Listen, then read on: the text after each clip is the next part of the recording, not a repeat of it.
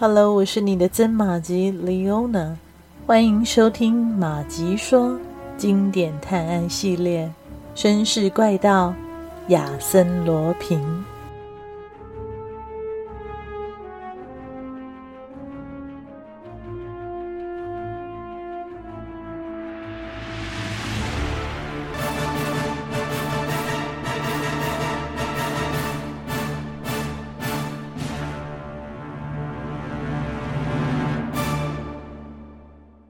我是如何结识亚森·罗平的呢？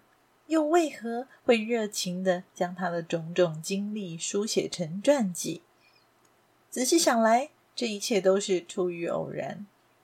我偶然的跟亚森·罗平走过了一段最离奇神秘的冒险经历，还偶然的成功出演了亚森·罗平导演的一出戏。事情就发生在六月二十二日那个难忘的夜晚。我与朋友共进晚餐之后，独自回到自己位于马约尔的住处。就寝前，我像往常一样拿起每页必读的书，却惊讶的发现书里夹着一封寄给我的急件。是谁把这封信放在这儿的？我一向是一个人住。所以有些紧张，愣了一下子之后，才撕开了信封，读了起来。从您拆开这封信起，不管发生什么事，不管听到什么声音，都不要走开，不要动，不要喊叫，不然您就完了。去你的！我心里想，这真是个无聊的玩笑。就在这个时候，隔壁房间传来了一阵噪音。打破了沉寂，我感到神经极度的紧绷，想起那些警告的文句。难道信上说的都是真的？左边的窗帘突然动了一下，我看见一个人影映照在上面。那个影子居然也正透过缝隙看着我，目的似乎是想把我镇住，好让同伴肆无忌惮地搬走他们想要的东西。客厅里开始发出猛烈的敲击声，接着是一片吵杂。我心跳加速，冷汗直流，坐在床边猜想这一切的前因后果。这一夜就这样在惊恐中度过了，直到早晨的阳光照进了房间，我慢慢地吸了一口气，轻轻地在床头柜里摸出一把枪。瞄准窗帘，扣动扳机，然后扑了过去。可是窗帘后什么也没有，那个隆起的地方不过是窗帘的褶子。我赶紧冲进客厅，屋里的东西一件也没少。难道说这仅仅是虚惊一场？我觉得疑惑。如果说是窗帘的褶子害我吓了一整夜，那么那些嘈杂声，和搬动家具的声音，又怎么做解释呢？我仔细地将房间内外检查了一遍，却只在地毯上找到了一张红桃漆的扑克牌。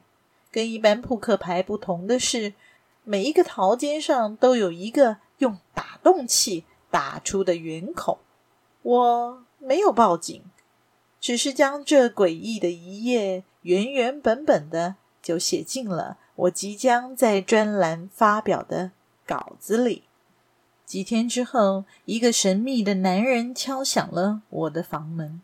他说，在报上看见了我的文章，里面描述的事跟他的经历有着惊人的巧合。他请求在我的屋子里单独待上三分钟。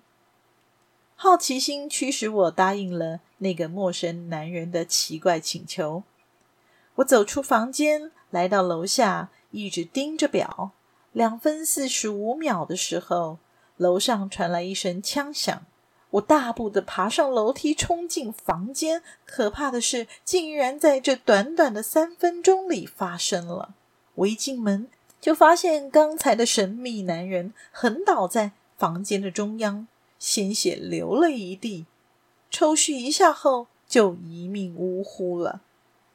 现场除了他的尸体跟一把冒烟的手枪外，还摆着一张同样有着七个圆孔的扑克牌——红桃七。半个小时后，警察赶到了，狄杜伊局长随后也来了。他们检查后，只多发现了一张握在死者手中的已经被揉皱了的名片，上面写着“乔治·昂代马特，贝里街三十七号”。除了这个之外，就没有找到任何可以证明死者身份的东西了。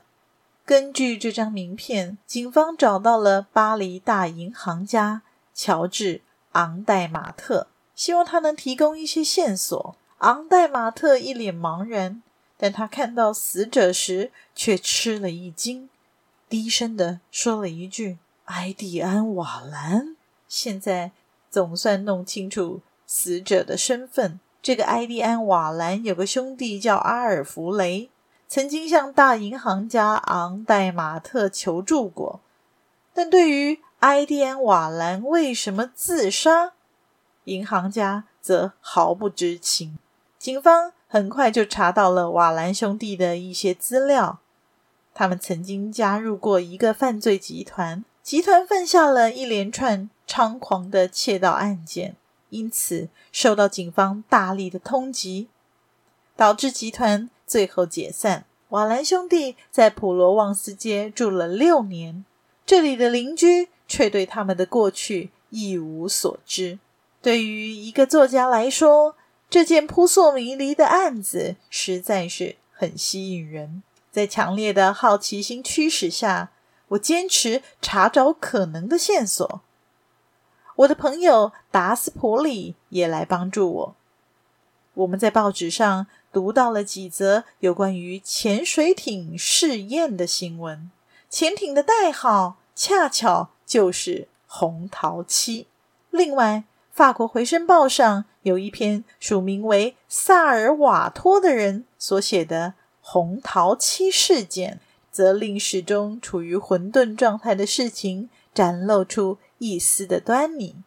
这篇报道写道：十年前，住在马约尔大街零一零二号的年轻矿业工程师路易，透过他的助手，也就是那对瓦兰兄弟，结识了大银行家昂代马特先生，并说服这位先生支援他的潜艇计划。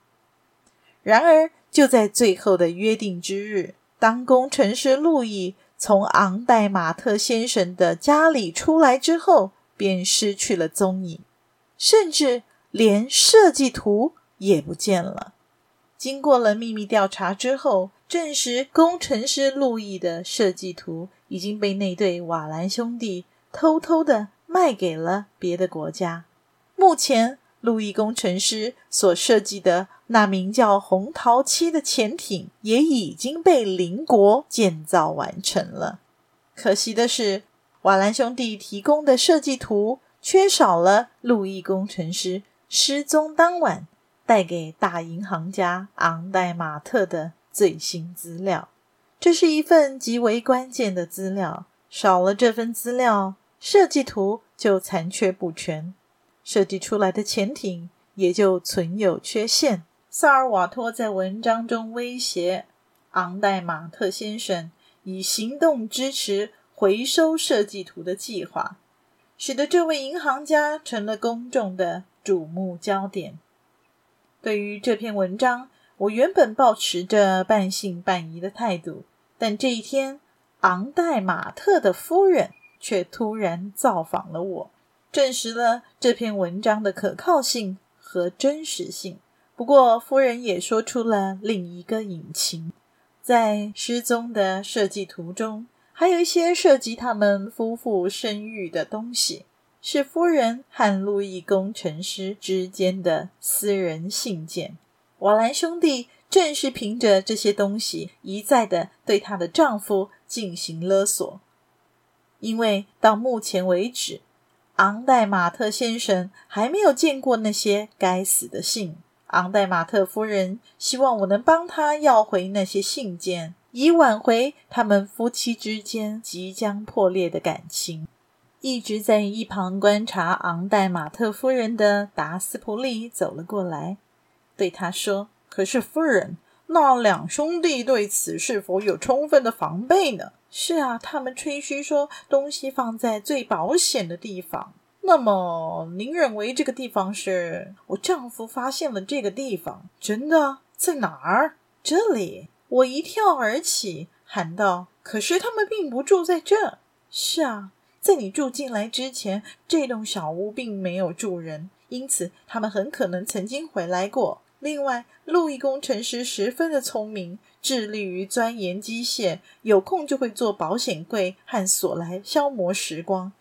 也许瓦兰兄弟无意中发现了这些保险柜，就拿来装这些东西。并准备随时来拿取，但没有料到我丈夫于六月二十二日晚上来这里，已经取走了东西，留下了自己的名片，并且告诉那两兄弟他不再惧怕他们。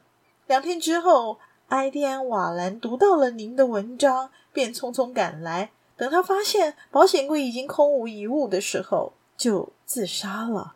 屋里一阵沉默，片刻之后。达斯普里问道：“夫人，如果我猜的没错，这些都只是您的推测。昂代马特先生根本什么也没对您说吧？”“是啊，没错。那他对您的态度跟平常有什么不一样吗？”“没有。”“那就对了。这代表昂代马特先生并没有找到那些信。他要是已经发现了那些信，事情就不会如此了。所以到这里来带走东西的。”并不是他，而是那个操纵整个事件的神秘作者萨尔瓦托。天啊，那我该怎么办？说不定他也会拿这些信来威胁我的丈夫。把这事告诉萨尔瓦托，必要时把您丈夫掌握的资讯提供给他。总之呢，您得想办法跟他联系。你们的利益是一致的，我想他会考虑帮助您的。达斯普里提出了大胆的，甚至有些危险的建议。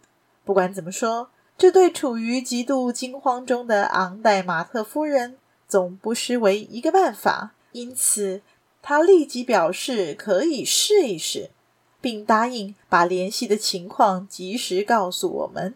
三天后，我收到了昂代马特夫人寄来的信，那是萨尔瓦托给他的回函，上面说。